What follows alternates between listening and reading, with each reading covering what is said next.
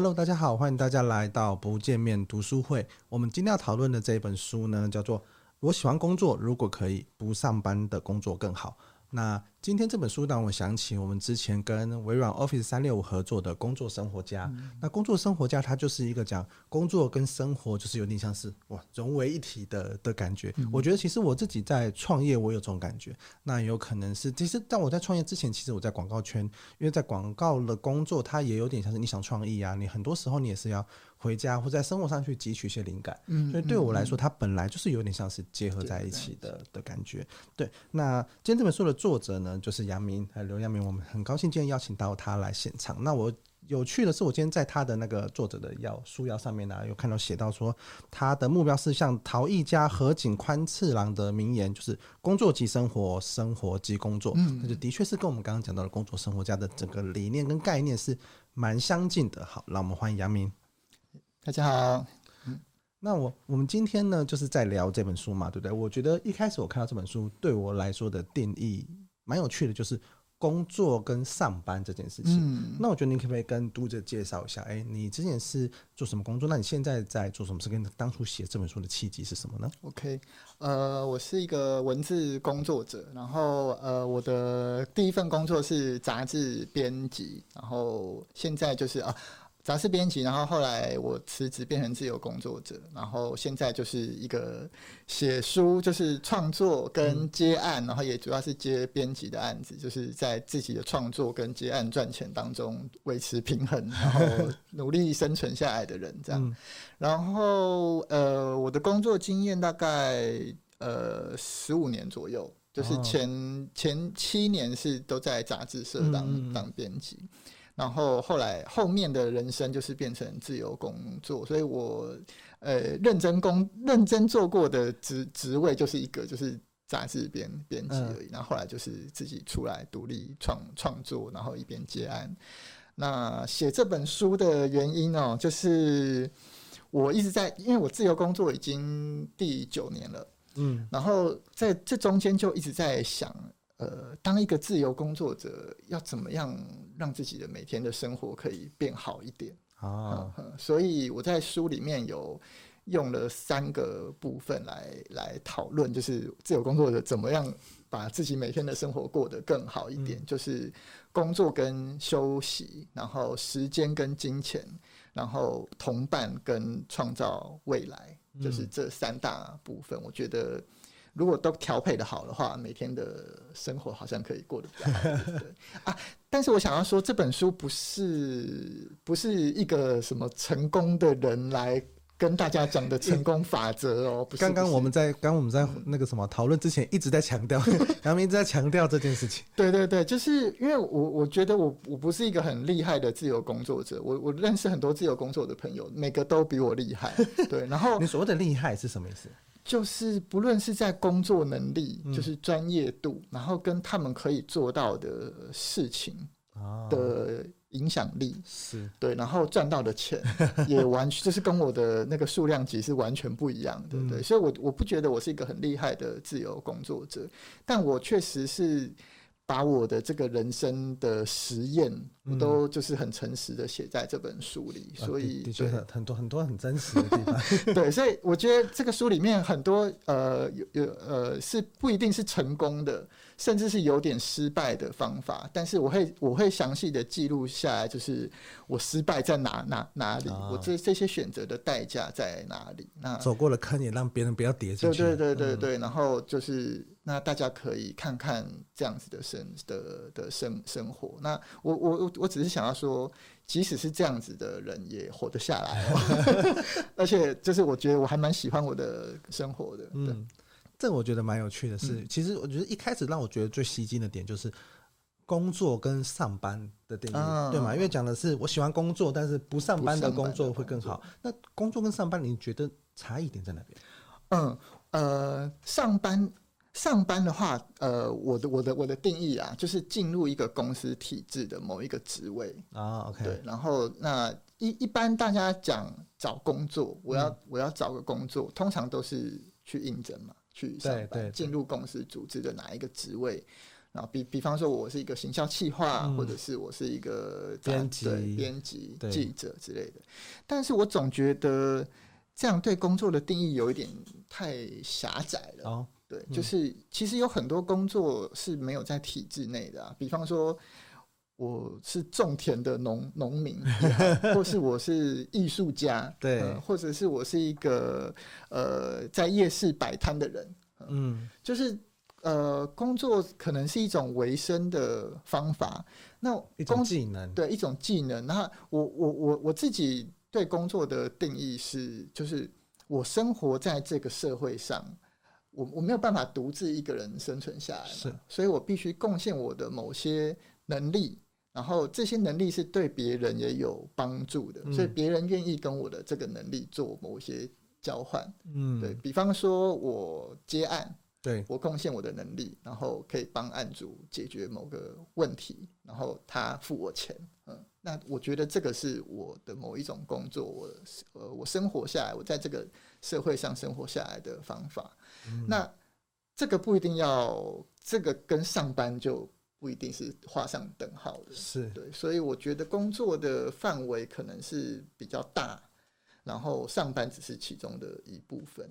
对哦，对，这个东这个这个点的确是，但其实差别点感觉上差别点是在体制这件事情，因为就算你去上班，其实你也是用你的技能去交换收入嘛，对，不对？对，那差别点在体，那体制这东西，你觉得带给你的困扰是什么？体制哦，因为体你要进入体制的话，就会要符合体制的规规范啊。Okay 嗯，然后呃，规范可能是时间上的，或是一些。嗯，习惯工作习惯上的对，对，所以就是呃，以以前上班的时候，我我我的困扰就是，对啊，比方说，为什么我就是要在这个时间来上班？我难道不能在我觉得很有生产力的时候工工作？嗯、然后我我觉得我今天状况不好，我就放个假嘛。嗯，嗯，就是这个是时间上的规规规范。那也有一些是嗯，在工作的选选择上，比方说我在体制里面的话。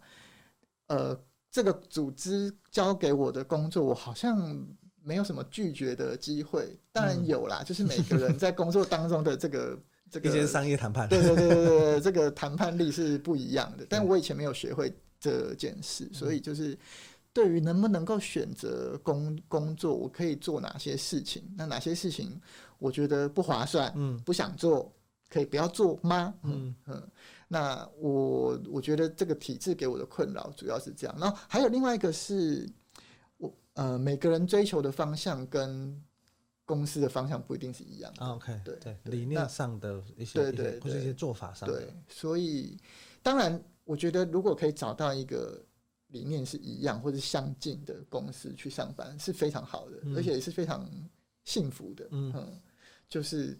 因为一个人的力量比起团队组织的力量真的差非常非常多，对，就是呃人集合起来可以完成一个人绝对没有办法做到的事情，嗯、可以完成比较大一点的对的事情。对对，那那我蛮好奇，是因为你毕竟你也工作了大概七年多的时间，嗯、上班年对上哦上班了七八年的时间，那那个跳出来的那个契机跟那个勇气，哦、对我觉得可以跟大家分享一下。哇，那是一个什么样子？因为我相信很多人是。我也很想要尝试这种生活啊，可是就是、嗯、怎么办？我没有勇气辞职，或是哎，我现在有家累啊，或是我该不该怎么办？嗯、对，你是你是那个那时候的那个 punch line 嗯，我我我其实不是想要自由工作才自由工作的，嗯、我是在上班的时候就是有点。呃，身心过过过过劳，就是我的健康状况没有办法再继续工作下去。那呃，有很多人可能可能会说，哎，你是不是很讨厌你上班做的事情，才把工作辞掉？我不是哦，我我非常喜欢当杂志编编编辑，对，但是我却做不下去。嗯，就是我明明很喜欢这个工工作工工作，对，我现在的技能也都是从以前的就是上班所学学会的。嗯，那。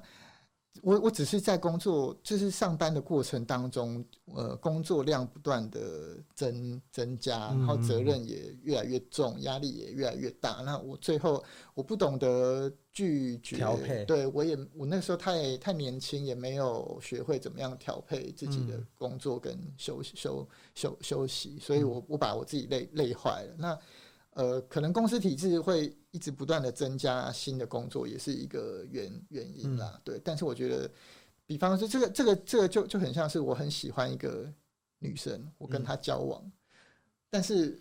我们明明彼此相爱，却没有办法 继续下下下去。就是那那这个其中到底是我有问题，还是公司有问题，还是我们都有一些问题？嗯，对。那这个都是我辞职之后才开始想的。那我当初辞职。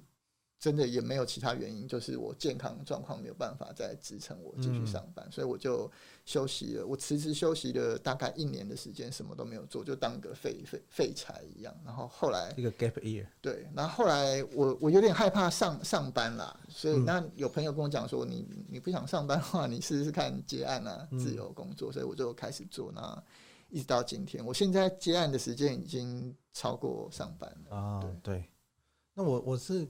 刚刚讲到这段，我是我其实是有在你的你的架的网站上面，对，有看到一篇文章，就在讲说你的二零二零的收入年报。你为什么会写这个年报？当时你想把它公布出来，是一个，嗯 觉觉得是一个像是公布上市公司财报的一个概念，对 对对对对对对啊！大家不会觉得就是。呃，上市公司都要每年公布一个财 财报，对不对？一个公司的年年年报。我想说，自由工作者其实也是一个艺人公司嘛。嗯、那我的年报会是什么呢？嗯、我我今年做了什么呢？我今年有没有比去年的自己更进步一点？或者是说有没有一些新的方向的调调调整？然后这些东西如果没有记录回顾下来，嗯、我觉得还蛮可惜的。然后我我觉得把这是我艺人公司的年报公布出来，好像也可以是一个让别人认识我的，呃，有一个参考，或者是大家可以从中去了解，哎，你可以做到哪些事情，跟你已经做过哪些事情，然后可以再继续想要发展下去，或者你的未来的方向是什么？对，这些东西在上面都有都有都有稍微解释一下。我看，因为我看到你写哦，因为数字我就没有背了，我看百分之四十八的你二零二零年的收入，百分之四十八来自创作、授权跟补助，百分之十来自演讲跟公开活动。四十二来自专案、专栏跟专案委托。嗯嗯，对，嗯嗯，其实哦，大概是呃 创作、授权这些跟专栏大概是一半一半，然后剩下零星的就是演讲啊、补助这些的。我还以为演讲跟补助会稍微多一点点，是你自己本身比较不喜欢呢，还是你、哦、你对这一块的？没有那个演讲，因为去年。呃，二零二零疫情的关系，所以是因为疫情，对，所以演讲的那个比例会会会会比较少。因为我之前看到蛮多作家在讨论或者在聊到，就是在演讲跟这一块活动这一块的时候，其实是对他们来说占是蛮大的一个收入的的比重。嗯，呃，对，在在呃往年这个比例是比较高的。OK，对对，那你在讲说你在上面写说你之后想要增加创作的收入跟时间，减少接案。你觉得这是一个啊？我我我觉得，我觉得你的可能是因为资本之前当经理人的关系，你的写法都你说你是很像是一个品牌转型，啊，对对对，一个一个做本来本来可能做代工，然后后来变成是做就想要产产生自己的品牌呀，或什么，就是花更多时间在创作上，回到自己个人身上嘛。对，那这个东西的转换对我来说难点在那边？很难哦，就像就像就像所有那个台湾所有代工厂要要转型成，我看到时候我心中也是想起，我我觉得完全是一模一样的，因为呃创创作跟那个接案哈，比方说我我还是要接案，然后才有收入嘛，就像代就像代工厂他们要接到那些生产线，就是要有订单，对，要有订单，然后才有钱来，嗯，那。可是你在接这些订单，我在接接案的话，我的时间就用来帮做别人的案案案子，那我就没有时间自去创作我自己的的的东西。那可是我觉得创作就像做品牌一样，它可能短短期间就经济效益来说是不好的，嗯，对。但是长长期来看，我觉得有一点机机会啦，嗯，对，所以。我我个人就是在这个接案赚钱跟 把时间留给创作当中，不停的呃挣扎取取取舍。嗯、那呃，我我我我我我心目中啊，我会想要从这个代工转型成品牌，就是从接案的自由工作者转转型成创创作者，其实是来自我的焦焦虑。嗯，因为接案最大的焦虑就是如果没有案子就没有钱。对，不稳定。嗯、那我觉得最稳定的还是，如果我可以创作出某一个作作作品，那从中可以就是有一些收益的话，那我只要可以维持我的创作的能能力的话，那至少可以就是这个收入是自己创造来的，而不是依靠别人给的订单嘛。对，所以我的想法主要是这样，但是这我觉得这是一个理理想吧，嗯、做不做得到还是其其次。所以我一直到现在自由工作已经第九年了，嗯，还是就是光是创作没有办法养活我对，所以我还是得接一些案案案子来，但是就设法在这当中取得一个平衡。嗯，那像是你这样在你你你自己这样在做写书的时间会比这样的时间长吗？哎、欸，我在那个年报里面，我有统统统计过，我我我花了大概六七年的时间。嗯、就刚开始，因为刚开始自由工作都会愁，就是最焦虑是活活不下来，嗯、所以就是一直接案，然后有案就会接。嗯、但后来就会觉得说，哎、欸，那我这样跟去上班啊？对对对，我看你有写到，你反而接接接更多，比上班还累。对啊，有这样这样子的话，干脆就回去上班就就好了。嗯对，所以那我后来是就设法一直增加我的那个创作的时时时间。那刚开始，呃，前两年大概都是接案为主。那后来第三年以后，就慢慢想要留时间给创作。那所以创作的时间就比较多，但是也是接案的空档拿来创创作。嗯、那大概到了六七年以后，我想要反过来想，就是以创作的时间呃为第一优先，就是。先维持创作的时间，有空才接案。以前是先接案，有空才创创作。对，那当然这个转型，我现在说起来都很理所当当然。可是这实际当中就经过很多不停的拉拉拉扯、挣扎。对，现在也是一样。因为其实我觉得这个跟嗯刚刚讲的，我们刚刚讲的这些代工厂，因为我听到有很多是。可能是爸爸父父执辈哇，代工赚了很多钱，嗯、然后可能二代就要开始啊创品牌，嗯、但创品牌它就是一个烧钱的过程啊，对你拍广告啊，你要做包装啊，你要做本来这些都不用做，对，然后就开始烧烧烧烧烧一烧，哎、欸，就发现不行了，嗯、对，就是很容易会发生这种这种这种状况跟拉扯。嗯、其实说实在的，真的有完全成功的，我觉得案案例也都很不容易，嗯、而且有时候都蛮蛮蛮需要蛮需要运气，也需要花一点时间去。摸索，因为它就是完全新的它其实就两个截然不同的东西。对，接接案跟做创作，其实真的是完全截然不同的状态。像是我有一个一个朋友，他之前是做广告相关产业的，嗯、那他后来全变成全职的作家，也是写文学自己创作。他也是感受到，因为本来可能就是过客户过客户那一关就好了。很多时候是客户是、啊、是最后的那个防线，嗯，对。那接下来创作比较多是你要过自己这一关，对，这关就自己这关就超难过，对，因为可能睡一睡起来就发现，哎、欸，发现自己比客户还难搞，对，所以小朋友说好像这样也这样也可以，或是那样也可以，就他因为他并没有一个呃结束，或是并没有一个觉得这样就好了的、嗯、的的，的一个一个，因为可能既然有个 deadline，嗯，对，有个客户的点头，就这些东西它是一个终点，对。对，但是创作。很多时候你会有遇到这样这样这样的会会会会就是呃，比方说我以前在杂志社上班的时候，嗯、我写的文章写的烂，人家会说这个杂志不好看，不会说你刘阳明的文章很烂，但是我现在写的每一篇文章出去的话，人家是指名道姓的。刘光明的文章很烂，也不好看，所以就是这个压力更大。对对对对对，是以以前以前教的东西不好，我还可以抱怨说，哎呀，这是客户怎么样啊？我明明想要做的怎么样，但是这客户就是白目啊什么的，所以我才教出一个这么烂的的的东西。但是自己的创作完全没有办法这样子，就是你说什么，对，就完全代表你，然后。不论是称赞或批评，都是集中在自己身上。嗯、对，所以我觉得那个那个挣扎是很困困困难的。对，的确是，的确是会这样。那你你自己在书，因为你刚刚讲的是在接案跟创作这些的分类嘛。嗯、我看你书里面有写到，是你把工作有分四个光谱，就是一个光谱是有不有趣跟。有没有钱，或者为不为钱？这样去分嘛？对不对？那你当时为为什么开始这样的分一个分类？啊？主要是从我想要知道我接哪一个案子划不划算来的，哦嗯、就是呃，我算是一个记记录控吧，就是就是呃，每个案子呃收入多少钱，我花了多少时间，我花了几天去、嗯、去去做这个案子，我都会详细记录下，因为我我因为自由工作就是假假假设啊，一个案子三万块，我花。三天做完就是一天赚一万嘛，嗯、我花十天做完就是一天赚三千块。那那那如果这个案子拖太久，我就会活不下来，因为我每天的、嗯、我的时薪或我的日薪是很低的，对，嗯、所以我想要计算出我到底这个要花多少时间做这些案子才划划划算。嗯，那可是呢，我这样子记录也会发现，但有一些案子。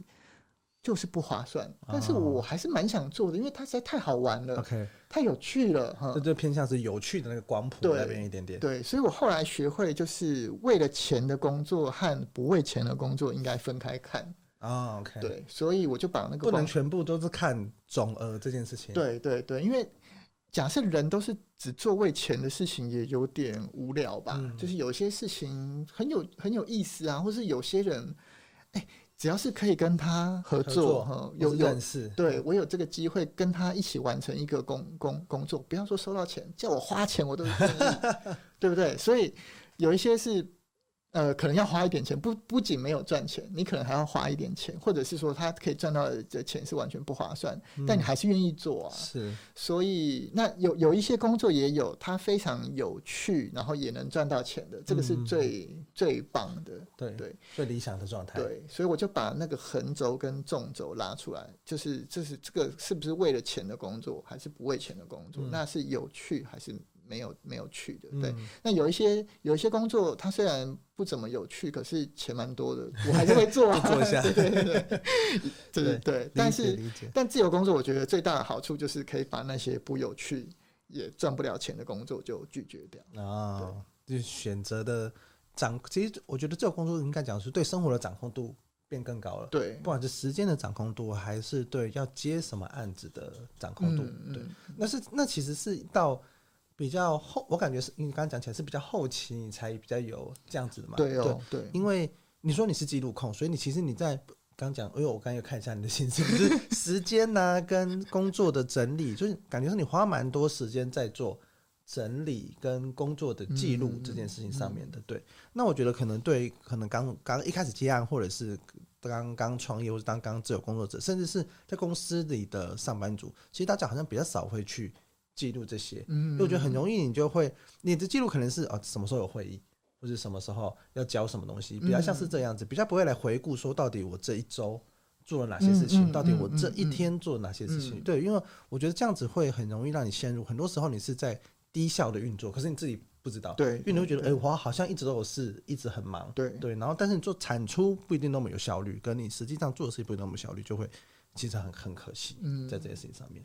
那我因为我看你书中你有写说你的，因为自由工作者很重要的时间管理嘛，嗯、对。那刚刚讲你工作会记录，时间也会记录，因为我看你写说是你要每天花三分钟记录自己做了什么，并且花三小时来回顾哦。那个三小时一个一个礼拜，哦，一个礼拜花三小时，吓我一跳，想说每天没没每天三小时。因为我看到你就啊，可能是礼拜六或礼拜日的时候你会做这个事情，是是这样子的一个一个轮回跟循环嘛。嗯，那你通常会检视哪些东西？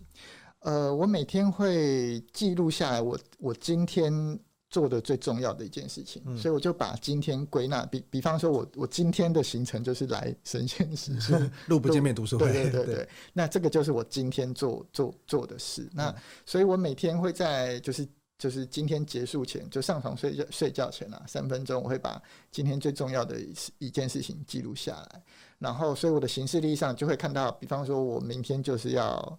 呃，休息，然后我礼拜六、礼拜天就是要写写写稿，嗯、对。那呃，我觉得记录是一回事，但是回顾是更重要的。哦、怎么说？因为呃，没有回顾，就是你没有办法衡量自己做了什么的话，嗯、就就没有一个就是前进的指标，或者是像指南针那样子的，嗯、对，没有进步的一个方向。对，就是我我很害怕，不就是。自己不知道自己在干嘛的这个状状状状态，因为我刚开始接案的时候，就是刚开始自由工作的前大概一两年左右，因为很害怕，呃会活活活不下来，嗯、所以有案子我就我就接。嗯，可是接到后来就会觉得，怎么会把自己搞得搞得这么忙？以前上班要加班就算了，对不对？这老板叫你加加班，我现在既然我自由工作了，一点都不自由啊！我还自己反而被客户束缚住。对，这但那我就会想，怎么会变成这样？那我到底每天都在干嘛？嗯，那所以我就会记录自己在在干嘛，然后大概每个可能一个礼拜，我我真的会花大概可能两两三个个小时，仔细想一想，我这个礼拜做了什么。嗯跟下个礼拜，或是就是接下来的一个月，我的行程大概还有哪些东西是需要去去做的？嗯，那我觉得这个这个记录跟回顾的循环是对我来说是一件非常有用的事情。嗯，所以我大概每半年、每每一年也会做一个比较详详细的，就是我我这些时间来到底做了什么什么事啊？对，那那也也。回顾了之后，就可以想出明年或者接下来下一个阶段的目标，也要去做什么事情。嗯，所以我才会写那个我的年年年报嘛。我今年到底完成了哪些事情，跟之前有什么不一样？那接下来的目标就是什么？那这些都是从每天每天每个礼拜每个礼拜，然后去看。比方说，我就会看说，哎，我这个案子是不是花太多时间做了？嗯，或是我这个稿子好像花太多时间写了，我的效率是不是不够好？是。那有的时候也会。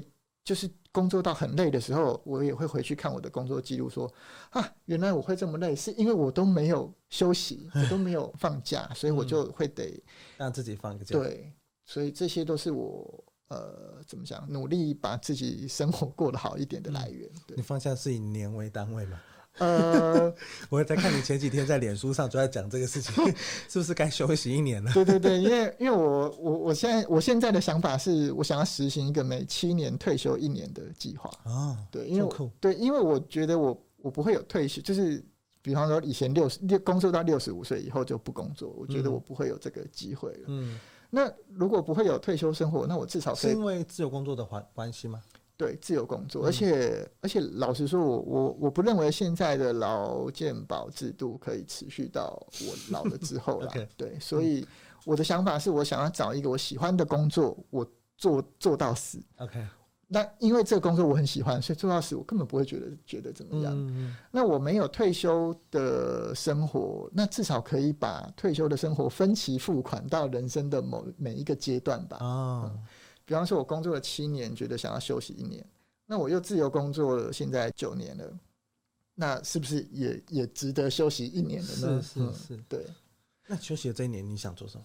呃，之前的第一年我是毫无计划的当废柴，但是我想说，我的第二个退休年的话，我真的会想要好好规划，比方说，呃，去哪去就是。到不同的地方去居住啊，那或者是给自己安排半年甚至一年的读书计划，是嗯，然后就去去体验不同的事情。那这一年做的事情就无关无关赚钱跟无关生产，就是就是，但是其实感觉上也是一个。灵感的来源，对不对？对，会延续到你后面的创作或者是其他的事情上面。对，就有有有点像是那个土地要休休耕，休耕。对，OK，我觉得像是这个概念。嗯，这的确是这个，而且蛮有趣的。每做七年工作休息一年，我觉得蛮可以推荐给大家。因为因为我觉得确实在生，因为诶，你假设你要更长远来看，你要拉在创作上更多一点时间的话，灵感的汲取是蛮重要的。嗯，没错。而且以前我就会觉得，以前上学你每年也有两个月，你 十二个月对啊，也有两个月的暑假，那你工作七年休息一年不过分吧？对。其实我觉得这个东西，嗯、呃，在职的刚讲的在上班的人，我觉得其实也蛮可以参考的，因为其实现在感觉上，如果你钱也存存存够，很因为很多人可能他是工作的时候根本没有时间花钱，呃、对对啊，你其实哎存了七年，可能肯定有一笔一一笔钱，你可以稍微休息一个，休息个半年，休息个一年，让自己好。因为我其实蛮多广告圈的朋友都会这样做，嗯，就是因为上班是很紧凑的状态，嗯、可是他又很需要脑力，跟很需要一些生活上的灵感，嗯、他就是在趁休息的时候去做。甚至休息的时候就开始思考，我未来是不是有其他的可能性？嗯、因为我觉得很多时候你在规律的生活上，你是很难去跳脱那个惯性的，嗯、对，你也。不会去想，因为而且周遭的人就是就都都那样，你想说，哎、欸，好，那我就跟着大家一起一起一起走就好了。但是就在休息或是独处的时候，或是在一个新的环境、新的阶段、新的居刚讲居住地也是，嗯、它能够刺激你对生活有更多的思考，跟更多的可能性。嗯嗯、我觉得我们在阅读阅读不同的书，也是给你不给你不同的观点，给你不同的生活的方式。嗯、对啊，你看，我想你还没有读这本书前，你可能也没有想过，哎、欸，有七年休息一年这样子的一个概念。对，你有没有想过，哎、欸，我要把工作分类，像是这样的一些、嗯、一些事情，嗯、甚至是。哎，我要写自己的年报来回顾我自己一整年在做哪些东西。对，所以我觉得这个东西是不管我们在阅读上，或者在接受新观点，给听我们不见面读书会啊，有这些有这些的好处在这边。嗯，那你你哦，我我觉得我们刚刚讨论的一个到一个蛮好奇，是因为你这样的生活方式，嗯，哇，你的另一半应该也是要有一个比较不一样的一个。能他因为他能接受这些这些这些观念嘛，对不对？嗯。那是一个什么样子的？你们生活状态有什么样的生活状态？我也蛮，我是其实，在书上看到，我本来没有写到访纲里面，但是我但是我后来觉得说，我感觉还是必须要跟大家聊一下这个话题。我觉得这这个是蛮有趣的。对，因为呃，自由工作者那个家庭的，就是条条件，就是家人的支持，确实是蛮重要的。嗯、对，那呃。我辞职的那一年，其实自己非常焦焦焦虑，因为我我没有想过我的人生会就是离开公司体体制这件事。那那个时候，就是因为以前每天都有一个上班嘛，有一个位置，有一个组织等着我，有个地方欢迎你去，对对，有个地方欢迎我。但是现在没有了，所以我所以我我一开始没有工作的时候是非常焦虑的。那那个时候，其实给我最大支持的就是我老婆。对，那。他是跟我讲说，你你身体状况已经这么差了，嗯，你现在的目标就是要好好休休息，让身心状况恢恢复到就是正常。对，那所以呃，我我非常感感谢他。那呃，我老婆应该也算是某种程度的自由工作者，对，所以她可以接受我我这样子。Okay, 然后那我们应该说。应该说，把这个自由工作的概念，甚至也可以 延伸到婚姻，对，对我觉得这个很有趣。家庭生活里面，对，就是，呃，我我跟我老婆结婚的时候就没有住在一，嗯，没有住在一起，对，那大概持续了五年左右，对对，我们现在结婚十年，就是前五年是没有住在一起的，那后五年才开始住住在一起，那。对啊，因为有有有谁规定结婚就要 住在一起吗？那呃，就是分分居也也也不是说我们感情不好啦，嗯、就是每个人家庭的状况不太一样。嗯、那所以呃，因为他他家里他他想要继续待在家里陪陪伴他妈妈，嗯、对。那因为他他家里就是他爸爸过过世比较早，嗯、那妈妈一个人。那如果他又离开家里，留留妈妈一个人孤单也不好吧？对。所以那他就很理所当然的住在家里。那那我也想说，诶，那我我我也可以继续住在我家，也还蛮好的，啊，因为我自由工工工作，我就可以不用到外面，就是还要租工作室什么，嗯、就可以在家有一个自己的空工作的空间。空间对，所以当然我们也不是每天都分开啦，嗯、就有的时候他会来找我，有时候我会去找他这样。那后来又因为一些就是家庭就是。我妹妹也结婚了，那那她她她有了小孩，那家里当然就给她住啊，嗯、对，不不然难道还要自己妹妹出去 租房子吗？对，对，生小孩已经很辛苦了，对不对？嗯、对，那那哎、欸，那我终于也有机会试试看，一个契机，可不可以跟我老婆住在一起？住在一起会不会吵？会不会生活习惯会不同？对对对对，这也是一个新的，有点紧张，对人生一个已经五年，对对，人生一个下个阶段，对，嗯、那所以那个我是觉得。婚姻哈，就如果把自由工作拿来像跟婚姻一样，我我以前上班的话，就会隶属在那个体体体制里面，嗯、觉得这个有一些事情是就是要这样子，嗯、就是公司的规定就是要这样。可是自由工作之后，我比较有呃互相合作，就是比较平等的关关系，因为我我我接案，如果我表现的不好。对方可以把我换换掉，嗯、那我如果没有帮对方解决问题，他以后也不会找我。嗯、那当然反过来说，如果这个案主对我很差，我也可以把他换掉。嗯、那如果我是把这个概念引用到婚姻里面，就是如果我们两个人在一起，对彼此都好，那我觉得是可以一起走下去。那如果在一起的这个关系，比方说，我对他很差，或者他对我不好，我们随时都可以把对方换掉的哦。嗯嗯嗯。其实对了，我觉得这个东西是可能大家比较容易被传统观念束缚。哎，我们结婚的是不是就要走一辈子？对，啊、对，或者是我们就一定要好像要哦，像像现在在讨论生育率很低的问题，我是不是要有车有房我才能够生小孩，或者我才能够结婚？就是会有很多这种的压力。那个压力有时候可能不一定来自于彼此，可能来自于周遭的这些这些压力。对，我觉得这个东西确实是。适时的，大家需要去跳脱，因为毕竟你新的时代了，你有很，你可以往新的观念，或者有很多新的想法可以去尝试或去探索的。嗯，在婚姻上，在工作上，我觉得都是这个样子。对，而且我觉得自由工作的关系真的让我学到蛮蛮多的。以前上班的时候，我老实说，我上班的时候是一个个性很差的人，就是对对上逢迎谄媚，对下颐指气使，真的就是因为。我就会觉得，那老板说怎样，我当然要听嘛。Oh, okay. 那那那我，你职位比我低，那你是不是也要听我的话？嗯，嗯，所以我我我以前上班的时候，就我觉得我是一个蛮差的人。但是自由工作之后，有一点转变，就会变成说，因为我如果没有办法为对方解决问题，对方就不需要我了。嗯，或者是说我写这个书如果不好看，就 没有人要买了。对，对不对？所以我得想办法让我自己。呃，可以让别就是我对别人可以是一个有贡有贡献，嗯，可以帮帮大家解决问问题的人。那如果不这样，我就活不我就活不下去嘛，因为就我就接不到案案自我之价值。对，对，所以那我觉得这是一个让我学会就是平等互惠，然后设法跟他人合作的关关系。那我在这个上面，也就是对我的就是婚姻或者我的。感情啊，人人际关系，我觉得帮助也蛮蛮大的。嗯。就是我不会说，对啊，我们我们就是一个怎么样子的的关系，不会，而是说，如果我今天没有对对你好，就是我我的存在是反而是对你不好的，嗯，那我不应该要出现在你旁边吧？哦，嗯，OK，对，那那我会希望我是一个可以对，就是我身边的人都蛮好的，那大家也会欢迎我。嗯，对，那不是因为我本身是一个好人，而是我在这个环境下，呃，不得不把自己变变好。但我还蛮喜欢这样子的，对对。这反而是一个你一开始可能没有想到的一个改变，没错没错。那我觉得在呃，刚刚我们聊了呃这么多自由工作的，那我相信我们的读者跟听众也很多，他一定是现在可能还在上班。那你觉得对对他们你你有什么想法呢？说大家一定每个都要辞职嘛，一定每个都要当自由工作者嘛？你的你想法是，你是一个自由工作者传传教士吗？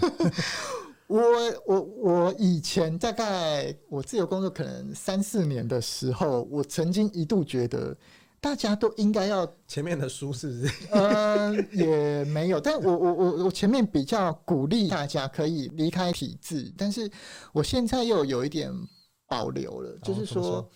因为离开体制这件事不是不见得是适合每个人的，嗯，那呃，在公司体制里面，确实是可以达到一个人做不到的事情，哦，对对，因为人集合起来的力量真的非常非常大。这个是我离开体制，我变成一个人之后，我发现我可以做到的事情跟以前完全不一样，嗯，我自己做到的事情是很有限的，那可是也比较自由，但自由的代价就是你得自律，你得每年给自己新的。目标，然后你你得呃，真的可是可以为别人产生某一些贡贡献，才活得下来的。对，那但是这个我不我不觉得呃，每个人都要这样这样子。对，因为呃，这个世界上可以容应该可以容许各种工作方法，或是各种生存的方式方式吧。对，所以。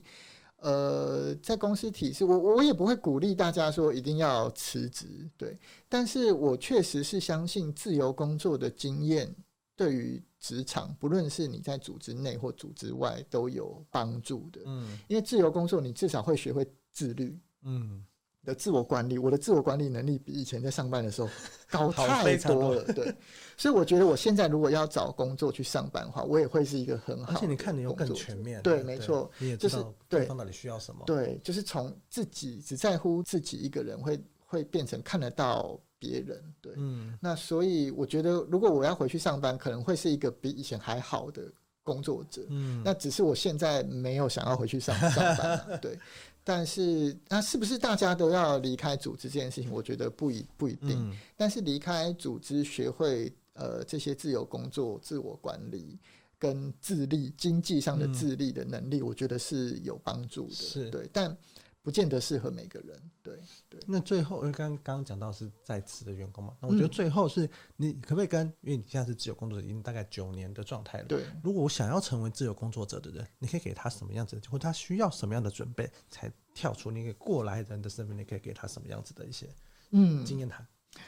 这个我真的有仔细想想过，我觉得有四种准备一定要做，哦、就是金钱上的、跟技能上的、嗯、跟心态上，还有行动上。行动。对，金钱上的准备当然是很重要，因为自由工作你不一定。每就一第一天 day one 就可以接得到案案、嗯、案子，你也许要花一段时间的，就是比较能稳定接，对，才稳定的的下来，所以一定要有一个金钱上的储备，比方说至少要半年或一年的生活费吧，不然你这半年没有接到案子，就得回去上班了。那对，对，那那那那这个就这这这就是一个比较可可惜的事情。那自由接案还有另外一个就是需要金钱，是因为。以前上班是每个月都有薪水进来，嗯，但自由工作你有可能做完这个案子，隔两三个月啊，或者是周转期，对对对对，对。才有钱进来，所以你得有钱可以撑过这个周转期。对，嗯，那金钱上的的准备，这个是最现实也是最务最务实的，对。嗯那技能上的准备，就是除了这些我自己的专业技能，对，比方说我可能就是文字或者编辑的专业技能之外呢，嗯、自由工作者什么事情都要都要自己做，比方说报税啊、记账、财务面的财务面。嗯、那以以前我上班的时候都很讨厌公司的什么会计部门、人资部门，觉得你们好烦哦、喔。对，你为什么要跟我要这个东西？对，什么单据什么，我还要报账那什么？后来我觉得。我我应该要感感谢他们，因为现在这所有的事情我都要自 自己做。嗯、这个案子有没有收到钱，跟我出去我花了多少钱，嗯、我全部都是要自己自己统对统统计。然后包括以前有人资部门会会会给我说，那你的评鉴怎么样？你的表现有？嗯、可是现在没有人资部门啊，我得自己评鉴我，对不对？那非常的难的，对，财务会计，然后你甚至行销、自我行销，全部都要自己自己做。所以这个技能上是除了专业之外，这些周边的技能自己也要。对，但但我觉得做做中学啊，嗯、就是我以前没有做过，我也不会。那我可能也没有办法提早准备这件事情。但是我一开始创业最最麻烦就是手开发票，大家都是一直开错，一直开错。对，而且而且一开始还是手手写开发票，对不对，对？好累哦。对。然后刚才讲到金钱上、技能上，我觉得心态上也有一个，就是以前我会觉得找一个职位去上班，但是自由工作。我比较想要创造自己的工工作，就是不是说用我的能力去符合哪个职位，而是有没有办法把我自己的能力变成一个工工作。嗯，那我很喜欢那个 Charles Handy，就是韩帝，他他有说过一一句话，他会建议自由工作者不是找老板上班，而是找客户啊，嗯，就是。找老板的话，就是我我要符合这个职位的需需需需求。可是找客户是说我的能力能为对方贡献什么？嗯、对，那这个心态上的转变，我觉得是让我从一个员工变成自由工作者的最大的转变。嗯，那最后一个是呃行动上的准准备。我我的方法可能比较莽莽撞一一点，就是呃，有有有很多可能会说，就是啊，我有一个很完整、很详细的计划，我才开始做。嗯，但我觉得这个有点不切实际，因为很多事情是做中学，计划不来。对对对，计划不来的。那所以我，我我觉得最快的方法是有想到什么，马上就开始做，就先先跳下去做了。对，然后而且如果是。如果是要你要准备很久，你需要很多资源都到位才能做的事情，那我觉得就先不要做，就先做那个你立刻就可以做，直接就可以做。比方说，好，我想要写文章，那我马上就写一篇文章贴在网络上，看有没有人要，有没有人要看嘛。嗯。那如果有人要看，有人看到，哎，觉得你文章写的不错，那我假设我写了半年、一年，或者是我今天拍个 YouTube 影影片好了，那你就先拍，你拍的很烂也。